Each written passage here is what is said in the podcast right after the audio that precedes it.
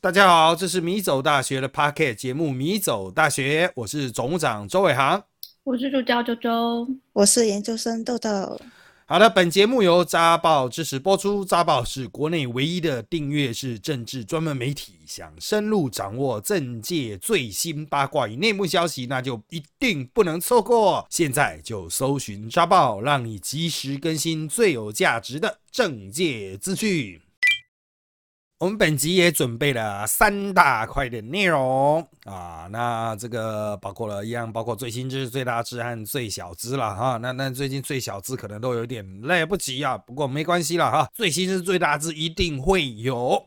首先是最新知的部分啊，它是一个近来哈比较热议的新闻话题吧，就是啊哈，就是我们最近传出了常用的这个止痛退烧药普拿疼出现缺货啊，很多民众到药局去买药哈，都找不到普拿疼的这个止痛的这一种普拿疼啊。那疫情指挥中心呢也证实哈，有人在大量收购普拿疼。啊，所以造成缺货了哈。那当然了，医生啊哈，像医生柳鹏池啊，他受访就指出了普拿疼的主要成分为乙酰氨酚。啊，那大部分经由肝脏代谢啊，成人一天摄取超过四公克啊，就会有肝毒性的风险。那当然呢，柳医师表示啊，乙酰氨酚能够阻断疼痛传导，具有退烧止痛的作用。一颗普拿疼常见剂量为五百 mg 啊，一般病人通常一天建议最多只能使用八颗哈，但本身有肝脏机能风险啊，或慢性肝病啊，或严重肝硬化呢，就要特别小心这类止痛药的剂量。啊，最好有医师评估啊，它的这个肝功能风险来调整剂量，不能与酒精合并服用。虽然普拿疼在架架上几乎都消失了，但是使用啊，就是以乙酰氨酚为主要成分或者是唯一成分的这个药品啊，在架上仍然很多啊。简单来说，就是台湾人只要买普拿疼 啊，其他的他都不要啊。那这个状况哈，这个。到底应该怎么理解呢？当然，我们还是先来听其他人的看法喽。老师，现在缺货主因是因为都卖去中国了，是不是？应该是说了哈，就是有台湾人在收货哦，就是在刻意收。那有些人说，可能他们的目标是要呃卖去中国，或是中国的朋友需要。但是哈，我觉得也可能就是因为，呃应该是讲哈，这种奇货可居的心态，就是中国人现在啊，其实他们不太吃乙酰氨酚。他们比较去吃伊布洛芬，就是我们台湾另外一种止痛药伊普芬。嗯，那可能他们在那边在抢止痛药，就导致台湾人这边想，嗯，那我也要来抢啊，哈，就是要抢，就大家一起疯狂的抢这样子，所以就造成了台湾这边也出现囤货，但他不一定拿去中国送，或不一定拿去中国卖哦，那只能说啦，就是。其实中国好像没有普拿藤这个品牌吧，或是它叫另外一个名称哦，所以中国人应该不会说什么请台湾人就是收集所有的普拿藤啊，应该是不会。所以现在的问题就是说哈，台湾的普拿疼消失了，但其他的乙酰氨酚都还有啊。那大概在上上周吧，呃，我去买感冒药的时候，他们就已经这个大的连锁就已经限购，每人只能买两盒。啊，那当时他们是说哦，呃，卫福部要求的，但是卫福不是说他们没有要求啦，是店家自己去做的调整，就是因为感冒药卖的很快，所以我个人认为啦哈，应该就是确实已经在两三周前就已经出现了那种抢货的现象。嗯，那应该就是台湾人那个时候有一波流感啊。其实台湾现在是有流感，就是有肺炎疫情，但也有流感疫情。对啊，那原则上来讲啊，我只能说就是感冒总是到了冬天总是比较容易出现嘛。啊，所以在这样子的状况下，就是本来感冒药就比较好卖。那要注意哦，现在少掉的是普拿疼，是止痛药的那种普拿疼哦，不是感冒的普拿疼。嗯哦，所以呃。就是不排除是台湾人乱买啊，讲白一点就是台湾人就是，所以我就讲说这很很接近一种心态，就是那种明明有其他可以替代的药，但台湾人就很坚持就是要普拿疼这样子嗯啊，这个其他的那种替代都不要。其实这个在之前就出现了呢，哦，在五月疫情的时候，就是明明就还有其他的止痛药，但台湾人都是全部都要普拉疼啊，哦，然后现在又再次出现这样子的状况，就是。特定品牌崇拜症这种感觉啊，啊，就像那种去嗯嘉义吃鸡肉饭都只能吃固定同一家。啊，台南喝牛肉汤都只能喝固定同一家这样子，然后那种心态是很接近的啦。那豆豆，你对这个议题有什么样的看法呢？他那个止痛的退烧药不是进来传出缺货吧？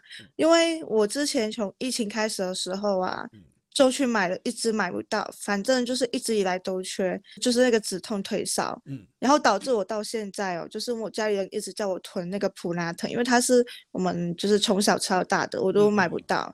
但也也谢谢啦，我刚刚看到说会如果超过四公克以上就有程度的肝毒性风险，嗯大家谢谢少货的大家，让我健健康康、平平安安。这这个啊、其实如果你真的需要的话，乙酰氨酚的产品是很多的，嗯哼，所以其实也不用囤。为什么呢？因为洋人哈、他没那么爱吃，但他们的产量很大，这个药其实非常便宜。哦，嗯就是它乙酰氨酚，就是制造它完全没有任何难度哦，大家都制造得出来，所以就是你有原料，然后你去分装而已啊。哦，所哦以我个人这个看那个卫福部的提供给我们的资讯啊，提供给媒体人的资讯，他们是说我们台湾的这个乙酰氨酚的正常使用量，就是不只是大家吃哦，就是包括健保啊，平常医医院也会开哈、大概还可以撑十个月。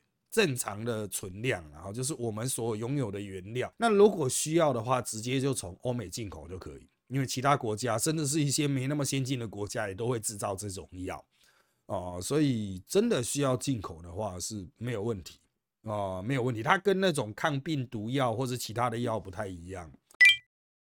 好的，我们本周最大支的部分呢、我们就来进一步探讨前面的这个话题，就是强买普拿疼却不不肯买其他同成分的这个药品的心理机制，哈，就是其实它是一种价值判断啊，明明内容物都是一样啊，就像我刚才举的啊，那种什么嘉义鸡肉饭啊，就是内容物都差不多，顶多口味有点差别啊，但是有些人就很坚持，就是一定只能吃这一家。啊，台南牛肉汤也是，有些人就很坚持，哇，一定就只能吃这一家了，其他家都不正宗。嗯好，鸡肉饭、牛肉汤或许有一些调味的差别，可是药品制作嘛，因为要确保药效啊，它的那个是非常固定的，用科学严格控制，理论上是不会有什么差异性，只要主成分都是一样的。你去那个嗯，拿那个盒子来看哦，它的主成分应该都是涨的，都是，他就跟你讲到它的，就顶多是剂量的差别啦，比如说五百 mg 啊这样子啊，这个或者是有些可能比较小，有的可能比较多啊，但你自己可以去比较这样子。我举的例子虽然是食物。啊，但是呢，其实大家可以就回归这个药品的角度哈，就是你们觉得为什么人们会这么样的集中去买普拿疼呢？然后先请周周发表他的个人看法。其实我在想说，会不会是因为没念书？但是我不是在呛大家，因为像今年五月 疫情比较严重的时候，快筛都买不到的情况下，我也是先派我妈，就叫周妈妈先去买普拿疼。嗯然后我是到昨天才知道说，哦，原来还有其他同样成分的学名药或其他厂牌可以替嗯代，然后药效其实也差不多。就就我也没念书啦，所以我现在是蛮能代表无知民众发言的。但是我我自己的理解是说，因为过去根本没有什么诱因诱因去认识普拿疼以外的药品，就是以前要买就买得到，然后去去医院看医生也很容易。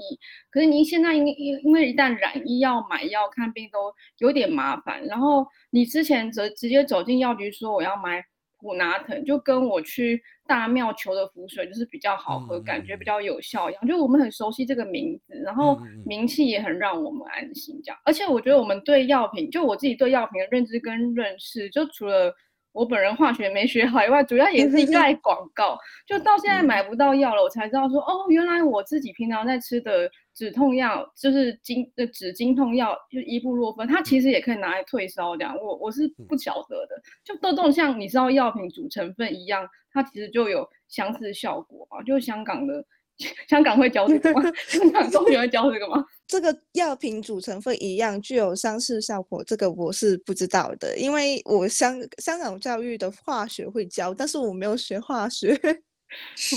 对，那第二点是我认为就是普拿藤行销做得很好，因为它广告真的打得很凶。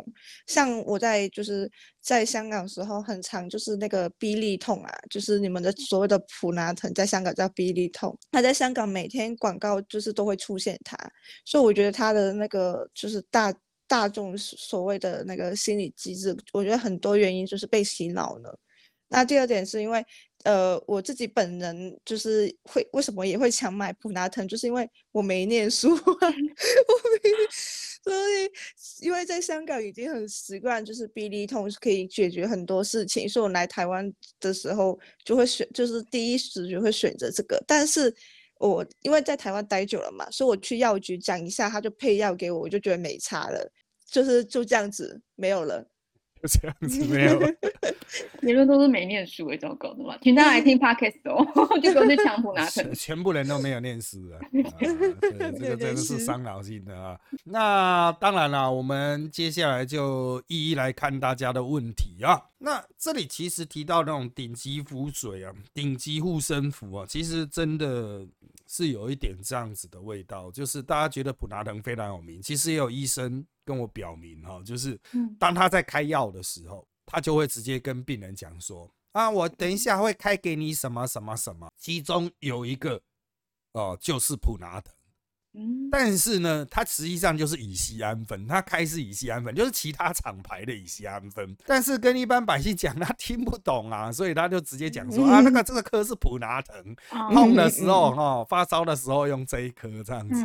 所以它已经变成了一种代表性的符号。那当然啦，哈，这个医生他之所以会讲说这个叫普拿疼，就是因为大家知道普拿疼这个品牌，他不知道乙烯氨酚嘛，啊，那你讲普拿疼，可能百姓还会真的比较安心哦，大家都觉得说，嗯，哦，好，那所以这是普拿疼这样子。那甚至也有医生就讲说，他就直接举这种例子啦，就是啊，你也没必要来医院啦，你就自己去买普拿疼就好了。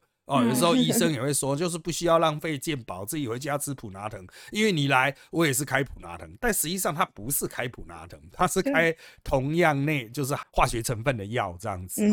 好，所以这个其实就是已经变成专有名词了哈，就有点像是什么主要的品牌。啊，那大家就是觉得说，哦，就是这个品牌就是代表这个产品的名称，就像柳橙汁，大家讲什么每日西这样子。对。啊，就喝每日硒这样子，所以像那个养乐多，它其实也是品牌名啊，但它那是西式的那种优优酪乳之类的嘛，哈，西式的这样子，所以这个就是没办法，人家广告费打的凶嘛，哈，甚至他那个药的绝大多数的成本应该都是广告费吧，所以 你如果真的要买便宜的话，哈，你就去买那个同样内容物的，你就去比对那个药的盒子上都会写。哦，你就去比对，有的浓度搞不好比普拿等还更高，哦，那你就去买那些比较便宜，因为他没有出广告费啊。但他没有在打广告啊，所以实际上它的价格可能相对比较低了哈。再来就是说哈，是不是有其他的替代药品？因为实际上哈，我必须要说，药品的使用其实还是要经过医师的或药师的这个建议了哈，或指示来用药会比较好。可是呢，台湾人加日本人或加中国人呢，就大东亚圈，大家都有 乱吃成药的传统。哦，成药吃到爆哦，就是大家都已经吃成药吃习惯，所以医师、药师各种师都已经放弃治疗了哈。大家大家要吃，嗯，好吧，那你就自己去吃吧，反正那个药哈，应该大家也不至于吃到死吧。所以你可以注意到我们原来的新闻，医师他提示的重点不是药吃不吃，而是跟大家讲说不要吃太多，对，不要把它当做中药在吃，好像。呃，有病治病，没病强身啊。那个西药不是这个样子了，中药比较接近食物嘛。嗯西药当然中药也不能同样的药药性太烈的也不能吃太多啊。但是原则上了哈，原则上台湾现在市售的主要的成药相对比较安全啊，就是相对品质比较稳定。啊，那当然了哈，就是这个真的台湾的可替代的药品真的蛮多，以西安酚没有，如果真的没有的话哈，政府也会出来讲说，嗯，其他到底什么东西是可以替代的？当政府出来讲的时候，它其实也会形成一种品牌效应诶，啊，所以与其说它这个心理机制是这个呃像庙的浮水，不如就是品牌效应的扩大化，就看代言人是谁。就像呃，这台湾人小的时候比较常看到丝丝的广告啊，对，啊，对于感冒就是对于丝丝就会有执着这样子啊，这个特别是看、嗯看运动比赛的时候，所有的广告都是丝丝，然后大家就会。嗯，就是对于他们的那种制药理念啊 什么的，都非常的熟悉啊。嗯所以如果他们也出来强调的话，我认为也会有同样的效果哦。就大家可能说，哼，那我不要买 tomato，那我们全部都去买丝丝波，就是台湾人都没有在管化学化学成分的，那个丝丝给你一整锭，它其实都是，也许就只是哦，比如说，嗯只是一些固形物，就是那种可以吃的食品。啊、没有任何药的成分，大家一定要吃的很高兴，然后会有 安慰剂的效果。当然，这是违法的啦。我只能说了，就是呃，台湾人现在哈，我们现在的恐慌，比如说药品会没有，它是代言人效应、品牌效应，就是你可能有一些媒体，他在那边一直讲说药品可能会不够，那嗯大家就会很自然的开始囤啊。嗯那当媒体说哦，什么东西是可以解决这样子的这个痛苦啊，或者解决这样子的症状啊，大家就一窝蜂的去买。哦嗯台湾可能还比较好受教育还好，中国更严重。哦嗯，中国一说吃什么有用，那样子的那个食品就会消失了，就全部被大家拿去囤了。对，何止是药品啊？台湾人可能还不会觉得，嗯。还好吧，我还是比较相信药，就是大家至少还稍微展现的比较像是有读书的样子，哎，至少会是品牌药这样。嗯，最近最近就是那个中国啊，就是有一篇文章就是疯传，就是就是长辈疯传，然后传那个叫什么，你确也就是确诊完之后啊，一周后不能洗澡，不然会有有可能会中风寒，然后就大家就开始说你不要洗澡啊，不要洗头，怎么怎么样的，所以我觉得真的有合理的，就是合理的理由去怀疑他们真的会就是一窝蜂去做这件事情。对啊，这个就禁忌嘛。哦，你刚才讲的禁忌，禁忌很多啊，就是到底为什么没有任何人知道，但是大家都说不能做的事情。对啊，哦，就是像这种东西，就是的确台湾过去也是很重啊。啊，台湾过嗯去对女性的禁忌很多啊，特别是什么坐月子啊、生产的禁忌很多、不能洗头啊，不能吃吃这个，不能做什么样的事情。那随着受教育哦，这些会慢嗯慢退化掉，就是这一些实在太没有科学根据、没有科学嗯保障的。呃，没有科学保证的禁忌会退入比较后面的层次，就大家很慢才会去想到这一点。大家会优先考虑到就是有科学保证，可是这种科学也不是真的科学呢。嗯哦、就是好像有一些很知名的科学家，比如说哦，只要有人出来推荐是穿那个医师的白袍，大家就嗯，好像是真的有效哦。哦，可是你注意去看呢、他有的只是营养师呢，嗯那他就是营养师穿一个白袍，然后大家都觉得那好像是医生一样哈，所以我觉得就是台湾的品牌效应真的太重。哦，嗯那虽然已经加上了一点科学的成分，可是还是不够哦。那这个就是在我们哲学上哈，或是一些社会学家也会讲叫除魅啊，哦，他要把嗯那种比较偏向宗教啊，比较偏向迷信。去除是我们当代现代化社会的一个特征哦。嗯那台湾虽然自诩是已经很先进的现代社会，但我们其实也有一些国际的学者会说，哦，台湾其实还蛮后现代，就是有现代也有前现代，再加上各种莫名其妙的成分啊、哦，一些很高科技的成分。台湾其实还蛮高科技的啊，蛮、先进的。就在至少在运用科技上，所以叠合起来就呈现出一种很诡异的后现代的这种状况啊。最具代表性的当然就是那个非常先进的高科技仪器上面放乖乖这样子啊，就是。啊就是对国 其他国家乖乖有人说这是非常高科技的人却异常的迷信啊，这个叫后现代啊，嗯这个叫后现代。现代就是呃，就是所有东西都照科学走，都照数学走啊，然后所有人都傻傻的，就是完全相信科学，这叫现代。那前现代就是没有科学，大家就是一天到晚拜拜，这叫前现代。然后现代加上前现代，然后混得乱七八糟，再产生加入一些甚至大家都不太清楚的高科技，像是呢乙酰氨酚到底它内容物是什么，绝大多数人都不知道啊。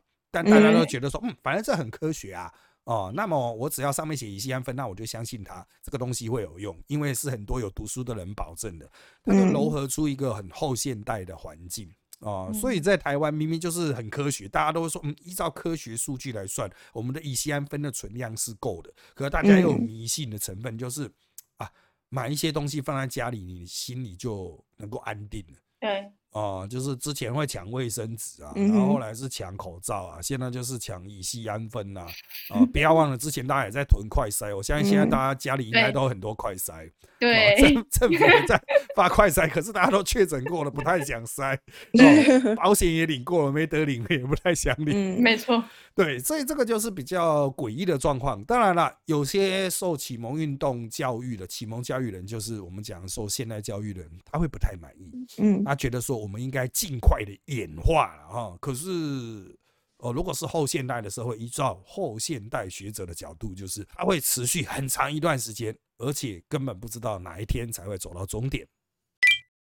接下来是我们最小资的部分，我们一样会挑选小学的题目，请大家继续来回答啊。那我们今天挑选的是彰化县内安国小，我不知道他们在哪里哈。一百一十一学年度第一学期。第一次社会领域定期考察试题啊，这应该是他们的期中考吧啊，然后是六年级的啊社会哦，六年级的社会，那我们一样会先给这个各位的是是非题，我来念题目啊，我会念两次哦。请问你，随着社会经济繁荣及国人对肉品的需求增加，禽流感等防疫工作不可松懈，才能提供国人安全的肉、蛋、乳品和相关制品。请问这一题的答案是对还是错啊？第二次，随着社会经济繁荣及国人对肉品需求增加，禽流感等。防疫工作不可松懈，才能提供国人安全的肉、蛋、乳品和相关制品。请问是对还是错呢？豆豆，你觉得是对还是错？我觉得是错吧。周周学姐，你觉得呢？我也觉得是错。这个语，他那个问题语法感觉超有陷阱的。对，我也觉得他有个 bug，就是他说禽流感，哎，所以他说所有的肉品又针对禽流感。我想说，呃，应该不是吧？错错错错错错错！你们你们都是都采用同样的逻辑吗？对，好的，正确答案是对的。好扯啊，对，好扯哦。因为他这边有，其实你们想到的是陷阱，但他有陷阱中的陷阱。他所说的是禽流感等防疫工作啊，所以他有设一个陷阱，就是除了禽流感之外，还有其他的各种。啊，这个比如说猪瘟啊，非洲猪瘟等等，都算在内啊。我我觉得，我觉得是他出的题目不够严谨。他说等防疫工作，你哪知道这个等防疫是有关于禽流感的防疫工作，还是不同流感的防疫工作？对啊，他就是 全部都把它吸进去了，纳入了，所以你就中计了，奥多啊 啊，太扯了，太扯了啊。接下来是 交给小学生的投资理财部分，为选择题，一样会念两次题目哦。想要投入的本金没有损失，约满时还可以拿回利息，可以选择下列哪一种方式来投资呢？一、银行定存；二、买股票；三、捐给慈善团体；四、存铺满。好，第二次，想要投入的本金没有损失，而且约满时还可以拿回利息，可以选择下列哪一种方式来投资呢？一、银行定存；二、买股票；三、捐给慈善团体；四、存铺满。只能选一个对吗？对，一单选单选哦。哦，其实我觉得一二都可以，但我猜是一吧。嗯，啊，我我觉得是，我觉得是存铺满嘞。对，不没有。我跟你讲，为什么呢？因为小学小学生嘛，钱呢他是没办法自己拿去银行的。通常呢，他们的钱都会给妈妈，妈妈帮你去存银行哦，然后血本无归。我相 信大家每每个都有这个年代吧，就是有这个这个时空嘛，所以存铺满是最安全的。接下来公布正确答案。正确的答案是一，银行定存。好扯哦但我觉得豆豆讲的是真理。对啊，是不是？好，对不对？嗯，他这个的出题很不严谨。这个我就要来说明一下了啊，因为现在政府正在鼓励啊小朋友这个储蓄啊，所以啊已经许可非常多的银行能够提供儿童账户。哦，哦为什么我会知道呢？啊，因为我最近才去银行哈、帮小朋友开这种户头，非常的麻烦呐、要父母同时到场，小朋友也要到啊，所有人都还要拍照记录啊什么的啊，就是是一般银行哦，不是像我们过去小的时候会给你什么邮局啊，小朋友邮局这样子，不是不是哦，嗯是真的银行会开儿童账户，甚至他们说只要刚出生就可以刻印章。哦，嗯就可以去办账。我是不知道是不是这么夸张啦，但是呢，的确现在有很很多的儿童账户，很多银行都会推出优惠这样子。那他想要鼓励，就是、第一，小朋友可以练习学会投资理财。啊、所以他们在嗯小学就已经开始教投资理财了，然后再来就是呢，他也会鼓励啦，就是这个父母去帮小朋友存钱，嗯啊，就是过去会说哦，我要帮小朋友存教育基金啊什么的，那他们现在的想法就是说，那你干脆就存在小朋友的户头这样子嗯哦，所以就是这个有这样子的那种设计规划。其实我觉得哦，这种训练小朋友投资理财的观念是蛮重要的哦。为什么呢？因为小朋友一定会比过去的小朋友更早学会大量花钱。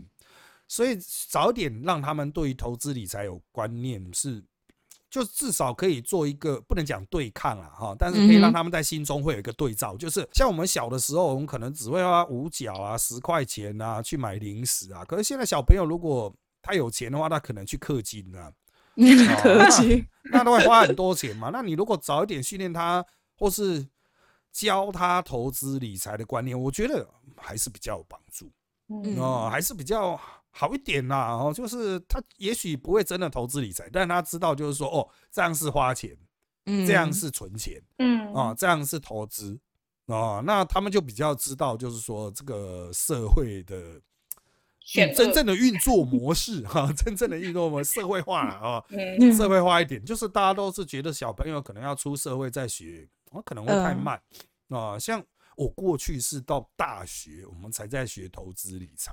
啊、啊，所以就造成了卡债风暴啊，哦哦、那卡债风暴就影响到现在年轻人就很难办到信用卡嗯所以我觉得还是早一点教比较好。那现在小朋友嗯会学卡债风暴什么，我觉得都很好了。哎，老师差提问找，小小朋友几岁可以办儿童账户啊？酷哦，没听过哎。呃，出生就可以了吧？理论上出生就可以，哦嗯就是有很多那一种，比如说也需要准备这个资料啊，需要准备什么？哎、他问的很细呢，他甚至会嗯问你，嘿、小朋友，你现在读什么小学啊？这样子 啊啊，什么什么国小这样，哦，对啊，嗯，啊，那之前读什么幼儿园，然后靠腰，我靠腰。这个经管会也管管太多了吧？对啊，谁记得啊？对啊，对啊，经管会这个真的是很妙啊、嗯就是我只能说了啊，就是我们开公司啊，哎，这个故事我在很多直播我都讲过，因为嗯我们开公司就会问你说，啊，这个你要不要有这个功能啊？要不要有那个功能啊？我说要，他就说，哦，可是如果要加这个功能的话，要回答以下这一份的问卷。我靠！然后我就在那边拼死在那边回答，拼死在那边写，我想，我哦干这好难哦。嗯妈的，那个是投资学的那一种，很难投资什么？这个当呃利率嗯调升的什么时候，我们什么什么东西会下跌？哦我想说嗯，靠背，看还好我以前有读过投资学，不然我哪写得出来？妈，现在开公司开个账户居然这么困难，只有等我全部写好之后，那个我还给银行啊，银行就说，嗯。哦，你居然会这么亲自写的意思啊？我说啊，不嗯然呢？他说哦，我刚刚问你跟你讲啊，这个答案全部都是 C 啊，就 C，因为他们也知道一般人做不出来，可是经管会就是要啊。哦啊，，所以他们就只好弄这种鬼东西这样子。接下来就是我们的第三题了。哦，这个很难哦。好哦，这个很难哦，但是我觉得是不错的一个题目。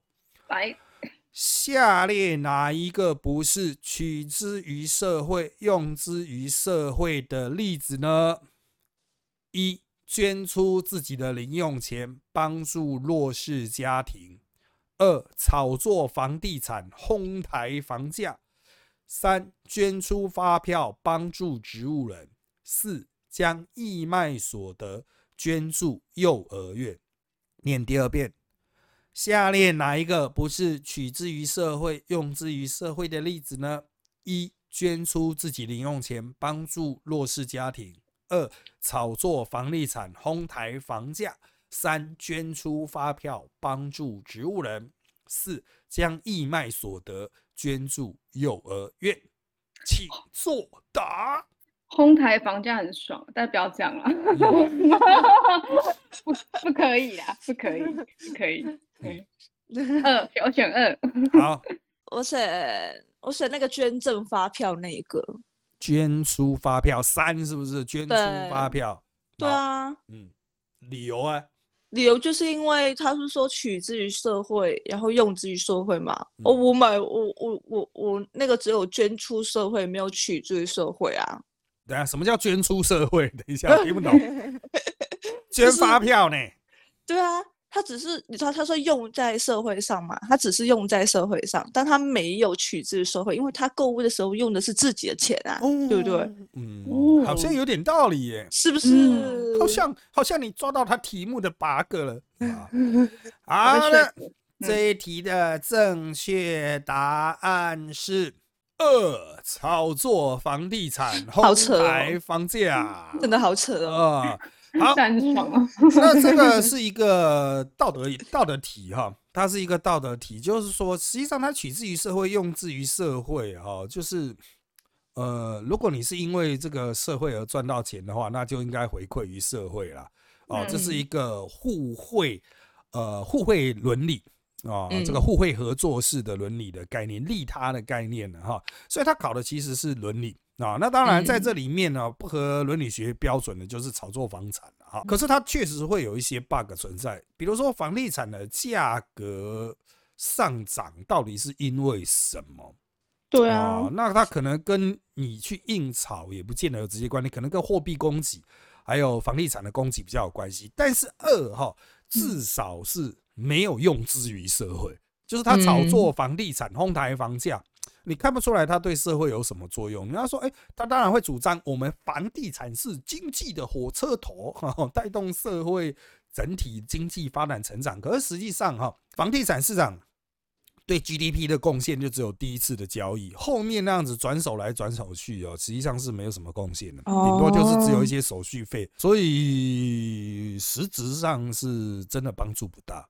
啊，帮助不大。那捐出自己零用钱帮助弱势家庭，嗯，自己零用钱是不是取之于社会不知道，但是帮助弱势家庭啊，用之于社会啊。那帮助植物人至少也是用之于社会，或者捐助育幼院。第四个哈，义卖所得捐助育幼院也是用之于社会，所以至少它有一个用之于社会的部分啊。因为到底是怎么来的，总是可以凹到是社会大众的帮助嘛。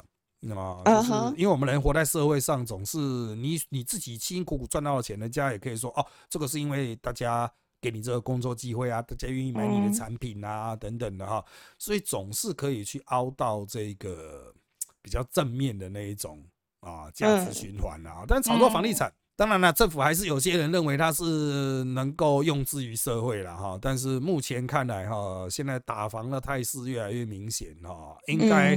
小学课本不会鼓励的哈，应该是持否定立场啊。就算政府鼓励，小学课本也不会鼓励的。